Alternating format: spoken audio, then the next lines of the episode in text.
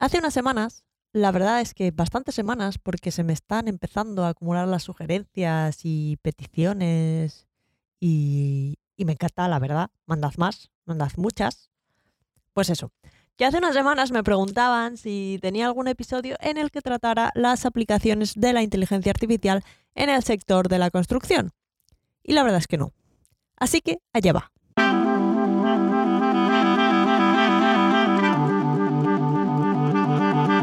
Podcast ninja sobre Big Data, episodio 69, Inteligencia Artificial en la Construcción.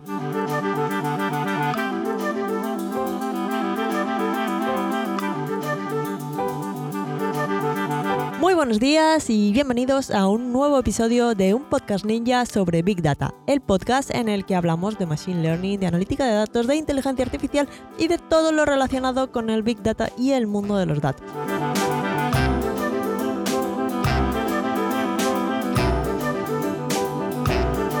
En este podcast hablamos de inteligencia artificial y de Big Data de manera normal, alejándonos de las ideas de inteligencia artificial de las películas y tratamos estos temas con los pies en la tierra y con sentido del humor.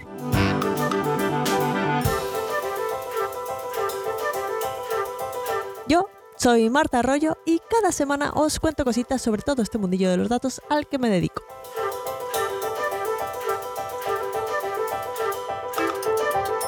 Además, si queréis profundizar un poco y no lo habéis hecho todavía, podéis ir a la web datos.ninja y descargar el ebook La guía ninja del Big Data y la inteligencia artificial.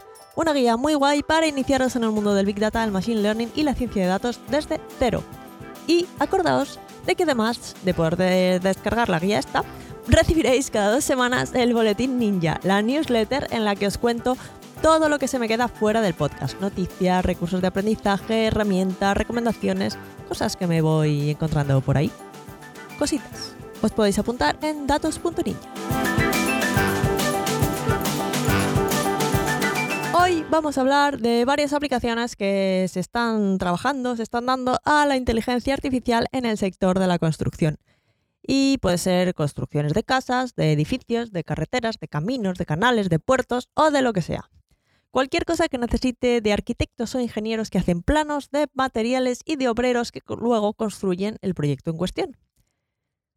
Así a priori, el sector de la construcción no parece ser uno muy abierto a innovaciones del tipo que nos puede, que nos puede dar la inteligencia artificial o la recogida de datos masivos. Pocos operarios se suelen ver por ahí con iPads y tablets recogiendo datos, ¿no? Pues os vais a sorprender, que lo sepáis. Pero lo que sí está claro es que si vosotros mismos o si conocéis a alguien que se ha visto envuelto en unas obras, pues la construcción de una casa, por ejemplo, o en su versión light, una reforma, pues estaréis de acuerdo conmigo en que el sector de la construcción es uno de los más ineficientes que hay. Las obras duran más de lo previsto, cuestan más de lo previsto y dan más problemas de lo previsto. Alguna de esas tres premisas se aplica siempre y hay probabilidades de que toquen incluso las tres. Y de ahí la ineficiencia del sector, que no es algo que diga yo porque sí, sino que mm, hay estudios de, grandes consultoras como McKinsey, por ejemplo, que, que, lo afirma. Os dejo un enlace a uno de estos estudios en las notas del programa por si tenéis más curiosidad. Esto no tiene por qué tener relación con la gente que se dedica a este sector. En la mayoría de los casos son una víctima más del efecto de que cuando construyes cosas, pasan cosas. Y es que el tema es que cuando alguien comete un error en una obra, esto suele traducirse en un retraso en el proyecto, que puede ser más o menos grande según la magnitud de la liada cometida. Y claro, esto también repercute en los costes de la obra y en otras fases del proyecto que también se ven afectadas y claro, se va construyendo una bola de nieve que arrolla a todos los implicados. La consultora McKinsey escribió un informe en 2017 en el que decía que si estos errores se detectaran a tiempo, el sector de la construcción podría añadir 1,6 billones de dólares al Producto Interior Bruto Mundial. Y como sabemos los ninjas de los datos, esto de detectar cosas se puede hacer con Machine Learning. Pero es que además eh, en una obra hay peligros por todas partes. Imaginad obreros moviendo maquinaria pesada y subidos a andamios, bloques de hormigón de un lado a otro. Peligro de accidente todo el rato. Aquí igual también el Machine Learning puede echar una mano. Vamos a ver ahora en un momento, vamos a ver cómo todas estas cosas encuentran su aplicación. Pero vamos, que si juntamos el tema de que un error va a suponer retrasos y pérdidas con los, riesgos de accidente, incluidos los personales, creo que queda claro que la construcción es un sector solo para valientes, uno de muy alto riesgo comparado con el margen que se obtiene. En Estados Unidos, solo el 36% de las empresas de construcción que se crean siguen funcionando a los 5 años, para que os hagáis una idea de, de la cantidad de empresas que se quedan por el camino. Es decir, que hay muchas probabilidades de que mm, salgan cosas mal, cosas con las que no se contaban. Así que hoy voy a contaros algunos casos de uso en los que la inteligencia artificial puede utilizarse para mejorar todas estas cositas del sector de la construcción. Y además también os voy a contar las ideas de algunas startups que quieren conseguir que sus soluciones basadas en inteligencia artificial sean tan necesarias en las obras como el uso de casco. Bien, más del 60% de la investigación en aplicaciones de inteligencia artificial en construcción se ha realizado durante la última década.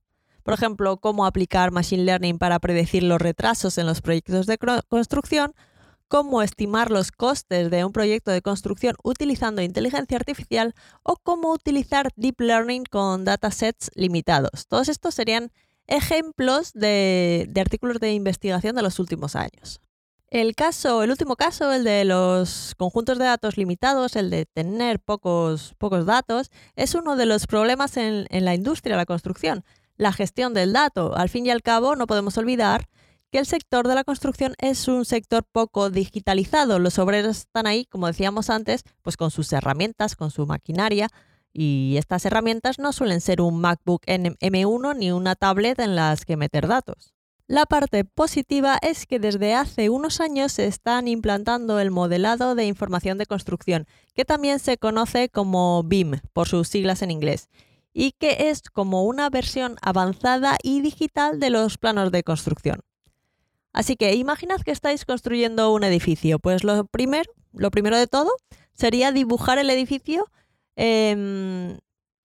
pues yo qué sé, igual os estáis imaginando planos de papel, como si estuviéramos en los años 70. Bueno, pues unos planos para mostrar cómo debería de ser eh, la construcción que queréis llevar a cabo. Bueno, pues BIM lleva esto como a un nivel superior porque utiliza un software para crear un modelo digital 3D del edificio. Pero BIM no es solo un modelo 3D, y aquí está la parte que me gusta, sino que también incluye mucha información sobre los diferentes elementos de la obra. Por ejemplo, en un modelo BIM, si hacéis clic en una pared, no solo veréis cómo es la pared, sino que también podréis ver qué materiales se usarán, cuánto costarán esos materiales y otras características importantes, como su resistencia al fuego o su aislamiento térmico, por ejemplo. Esto es súper útil porque permite a los arquitectos, ingenieros, constructores y clientes entender mucho mejor cómo será el edificio incluso antes de que se construya. Y además, y esta es la parte que nos interesa a nosotros, son datos. Los mismos datos que podrían alimentar todos los modelos de inteligencia artificial que pueden ayudar a la planificación del proyecto y estimación de costes, por ejemplo. Otro área en la que pueden utilizarse modelos de Machine Learning es la gestión de residuos, porque ¿alguna vez os habéis preguntado dónde van todos los residuos que se generan tras una demolición? Por ejemplo.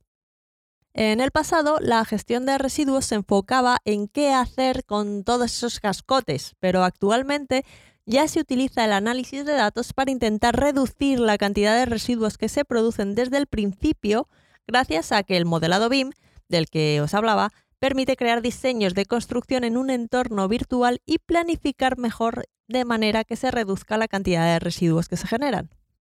Para ello se utilizan datos del diseño del edificio, las propiedades de los materiales que se van a utilizar y las estrategias de construcción y luego estos datos se procesan utilizando técnicas avanzadas de análisis de datos. Así que si además usamos todos estos datos para alimentar un modelo de Machine Learning cuyo objetivo sea seleccionar los materiales para conseguir minimizar la producción de residuos de construcción, por ejemplo, pues mejoraríamos la gestión de estos residuos.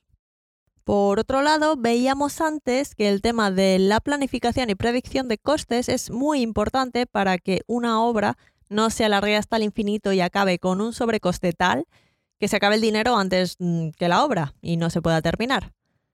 Nos quedamos ahí, con la casa a medio hacer, sin dinero y además no podemos vivir en ella porque no está terminada. Mal plan.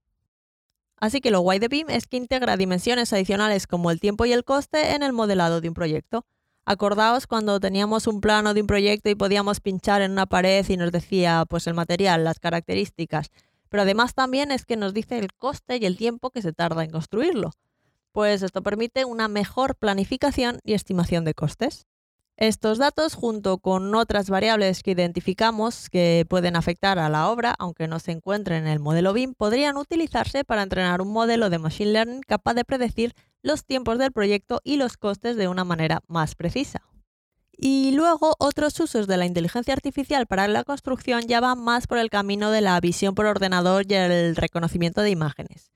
Por ejemplo, la empresa SmartBit.io se dedicaba a ofrecer un servicio que detectaba si los obreros estaban usando o no el equipamiento de seguridad reglamentario, si se acercaban en exceso a una plataforma elevada de la que se pudieran caer, o si había peligros de resbalones, de tropiezos, o diferentes tipos de riesgo que pudieran desembocar en accidentes.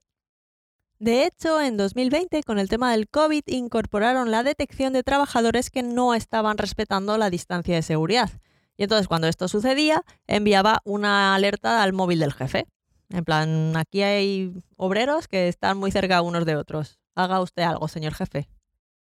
Y si os habéis fijado, he dicho que smartbig.io se dedicaba a esto en pasado, porque en 2022 fue adquirida por Oracle para integrar todas estas cosas que, sabían hacer en su propio servicio Oracle Construction Intelligence Cloud.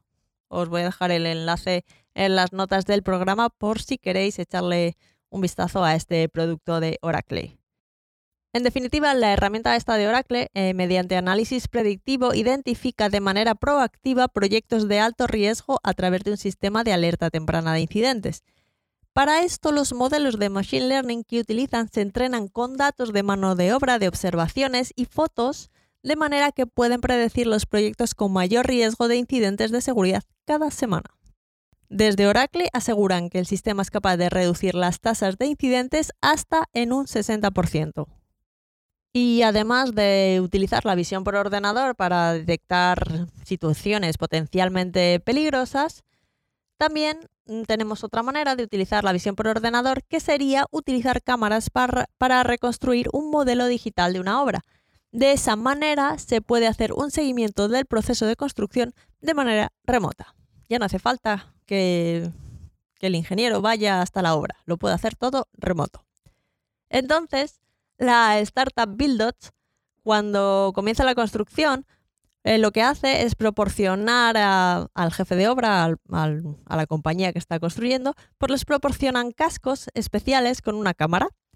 Y entonces mientras los operarios realizan sus tareas habituales, simplemente con este casco puesto y la cámara encendida, consiguen recopilar datos sobre el progreso de la obra que son analizados por su sistema. El sistema es capaz de identificar y traquear hasta 150.000 objetos. A partir de ese análisis, el sistema crea gráficos, tablas y diagramas para interpretar la información sobre el progreso de la obra y determina si las cosas están dónde y cómo deben de estar, consiguiendo que esta información llegue a los responsables de hacer el seguimiento del proyecto para que tomen las decisiones necesarias. Por ejemplo, si están construyendo un edificio, podrían ser capaces de ver si las tomas de los enchufes están donde se supone que deberían de estar o las han puesto en otro sitio. Así que, como veis, el sector de la construcción también puede beneficiarse de la inteligencia artificial utilizando modelos de Machine Learning capaces de predecir los costes de un proyecto y de ayudar con la planificación y seguimiento del mismo gracias a la incorporación de cámaras en los cascos de los operarios, que así permitan detectar los avances o posibles problemas y desviaciones respecto al diseño inicial, pues antes de que sea un problema muy grave. Y todo ello en parte Em, nace de los datos y de cómo poco a poco ha ido ganando tracción el concepto de BIM como una metodología que engloba no solo el modelado en 3D, sino también la gestión de la información y el proceso de construcción. es decir, los datos que después pueden alimentar modelos predictivos para conseguir distintos objetivos desde la predicción del coste hasta la gestión de los residuos de construcción y la selección de materiales. ¿Y vosotros qué os pensabais que la construcción era un sector poco digitalizado? Así que eso es todo por hoy, espero que os haya gustado el episodio y que hayáis aprendido algo de valor. Si ha sido así y os ha gustado, no olvidéis dejar un me gusta, algún comentario en iBox, una valoración de 5 estrellas del podcast en Spotify, en Apple Podcast o donde quiera que estéis escuchando esto.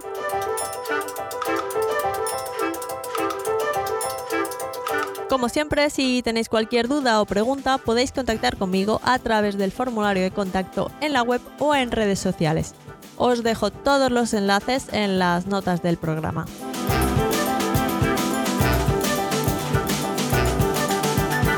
Sobre todo, muchas gracias por estar una semana más al otro lado y nos escuchamos en el próximo episodio de un podcast ninja sobre Big Data.